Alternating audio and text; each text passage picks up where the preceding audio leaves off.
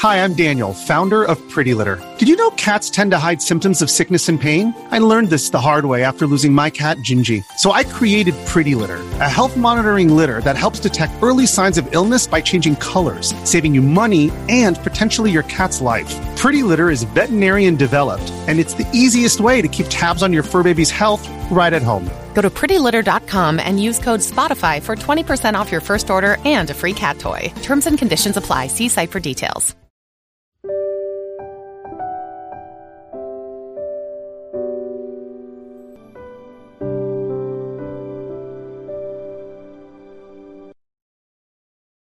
让阅读走进生活，让优秀成为习惯。大家好，欢迎来到小叔说，小叔陪你一起阅读成长，遇见更好的自己。今天要给大家分享的是，预言中的救世未来佛刚刚在台湾出现，世界将迎来巨变。一起来听。可能我们经常会在一些金店门口。都会看到一尊笑口常开的佛，而这尊佛就是大家熟知的弥勒佛。而在佛陀时代，就有着预言说，在未来我们遇到灾难时，弥勒佛就会出现拯救我们。因此，大家都十分好奇弥勒佛，也一直寻找蛛丝马迹。没想到，竟然就在台湾。难道真的要变天了吗？一，末法时期分为四个阶段。佛教预言主要出自一本名为《佛说法灭尽经》的佛教典籍。传说释迦牟尼佛在涅盘前三个月一直居住在居夷那揭国，为诸比丘、诸菩萨及无数众生讲经说法。当时释迦牟尼佛已经推算出了自己将要涅盘。身上的佛光也比以往暗淡许多。他身边的侍者阿难请示佛祖说：“以往在开大会讲经的时候，身体都会大显佛光，可是如今为何佛光不显现？”佛祖释迦牟尼一开始并不想回答，可是阿难请示了三次，佛祖这才对众生解释道：“待我涅盘之后。”佛法就会像我身上的佛光一样，迎来灭尽之时，也就是佛法的末法时期。总的来说，末法时期会分为四个阶段。在这一阶段，魔道将会日益盛旺，混入佛门，并且搅乱正法。他们披着袈裟，却贪恋世俗享乐，饮酒、吃肉、杀生、贪昧，无恶不作。没有一点的慈悲之心。不过这一阶段还是有真正的修行之人的，他们依然积累功德，敬待众生，用一颗平等心来教育众人，怜惜穷人及老人，不自私，不自利，能够献出身心与财富接济众生。可这样的行善之人，却被行魔道的佛中人妒忌诽谤。他们故意编造一些恶行，让行善之人无法在当地生活下去，遭到众人的驱赶。此后，佛门中的魔道众人不再修行佛法，任由寺庙空置荒芜。他们只知道贪恋财物，从不愿意去做救济贫困的好事。为了扩大田地，不惜放火焚烧山林；为了贪图美味，杀害生灵，甚至会贩卖人口。来为他们种田干活，然而这只是五浊恶世的开端。第二阶段，女人精进，男人懈慢，世道险恶。这一阶段的特征是很少有男子在寻求佛道，只有部分有德性的女性还在努力做些功德。但此时众生已经对佛法没有信心了，看到出家沙门时。就像看到了地上的粪土一样。与此同时，各种自然灾害接踵而至，大地变得水旱不调，庄稼很难再成熟，瘟疫之气四处横行，死亡的人数也数不清，百姓的生活变得异常艰难与困苦，但还要承受官员的算计和剥削，他们只知道如何享乐和放纵。不再追求精神上的富足。第三阶段，人寿减短，洪水爆发。进入这一阶段后，人们会感觉每天每月的时间在缩短，人的寿命也越来越短促。很多人四十岁就白了头。男人们由于放纵淫欲，失掉了大量精气而短命，寿命大约在六十岁左右。女人们则好一些，能活到七八十岁甚至百岁。不久后的一天，世间会突发洪水，淹没大地。洪水退去的日子遥遥无期，人们依然以为这是正常的自然现象，众生不分种类、不分贵贱，都沉溺漂浮在大水之中，被鱼鳖所食。但就像生命会回光返照一样，佛法在灭尽之前，也会出现一个短暂的兴盛时期。这一时期大约是五十二年前，五十二年之后。将进入末法时期的最后一个阶段，也就是第四阶段。经书失传，袈裟褪色，首先消失的将是《楞严经》和《般舟三昧经》，随后其他的三藏十二部经典也都逐渐消失，而且永远不再出现。不仅如此，文字也将逐渐消失，出家沙门所穿的袈裟变成了没有经过染色的白布。人世间的一切都无法用语言来形容，只剩下了一片无尽的黑暗。二，未来佛降临。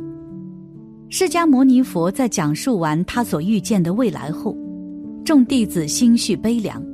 侍者阿难上前行礼，恭敬地问道：“世尊，这部佛经应当如何称呼呢？”佛祖说道：“就叫法灭尽经吧。”但释迦牟尼佛对于未来的预言也不仅只有惨淡和黑暗。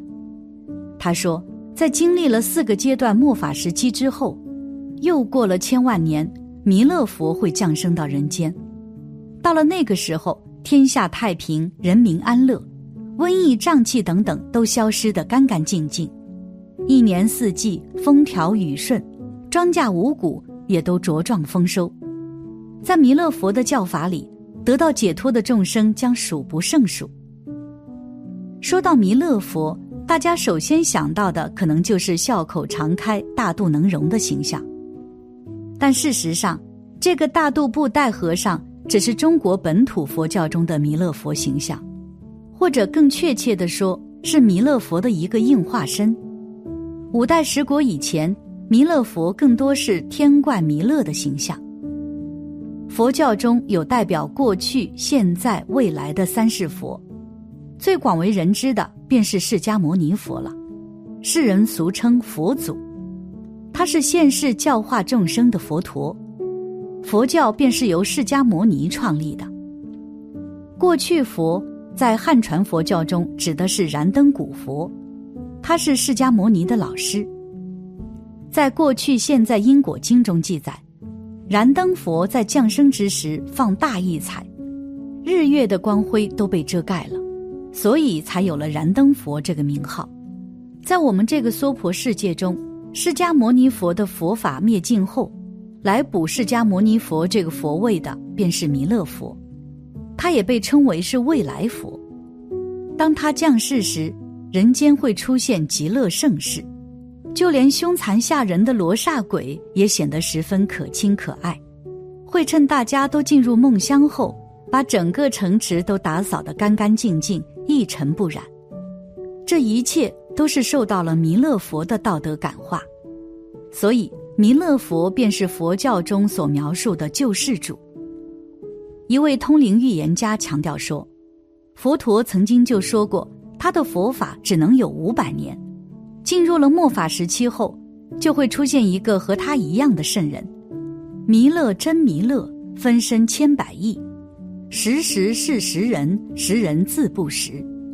弥勒佛常常视人吉凶，必应其特，而且还能预知气象。据史料记载，天要下雨的时候，他就穿湿布鞋外出化缘；天要大旱的时候，他就换上木拖鞋，以警示于人。从来没有出错过。而就在不久前，台湾一次大雨中，他曾亲眼见天空中出现一位眉开眼笑、穿着布鞋的佛陀。那一刻，他笃定弥勒佛早已降生。《弥勒上生经》记载，弥勒佛为未来之佛，在释迦牟尼涅盘之后降世。伴随着弥勒佛的降世，人间将风调雨顺，万民幸福。三，这样做才能得到未来佛庇佑。可能有很多人想问，为什么弥勒佛会选择来台湾呢？有着以下几个原因：第一是地理位置非常好，因为台湾在古代的时候被称为蓬莱仙山，是大家眼中的风水宝地；第二，因为台湾人心地善良，有信仰，一般心地比较善良的人都是比较有福相的，毕竟行善积德也不是开玩笑的，心地善良、喜欢做好事的人很受大众的喜爱。所以，当他遇到一点困难的时候，别人都会主动来帮助他。这就是多做好事带来的一种连锁反应。因为你喜欢帮助别人，所以当你遇到困难的时候，别人也会想着你的好，然后对你主动伸出援手。第三，有孝心的人。我们都说百善孝为先，一个人要先看他孝不孝顺。然后再去判断他的其他地方。如果一个人连孝顺这一关都过不了，那么就根本不用去看他其他方面的东西。一个人连自己的父母都不去孝顺，那么他还会去做其他的事情吗？比如去帮助别人之类的事情，这样也证明他这人根本就不可靠。所以孝顺很重要。一个人去学会其他品质的时候。首先要学会的就是孝顺，不孝顺的人根本没有人看得起他，所以就更不用谈会遇到自己生命中的贵人了。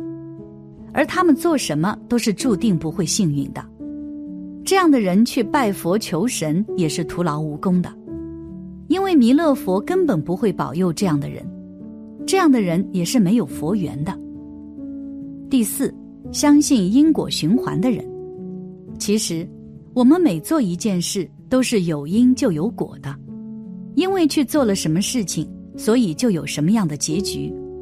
还有就是因为如果做了一件什么事情，所以就会有连锁的反应，最后就关系到那件事的结局。所以有的时候因果循环是很玄学的一件事情。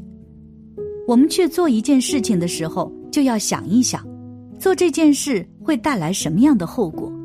会给我们的生活带来什么样的改变？有的时候，一件事情的结果是由无数的小事件组成的，所以做每一件小事情的时候都要认真的去做，这样最后得到的结果才可能是你想要的那个结果。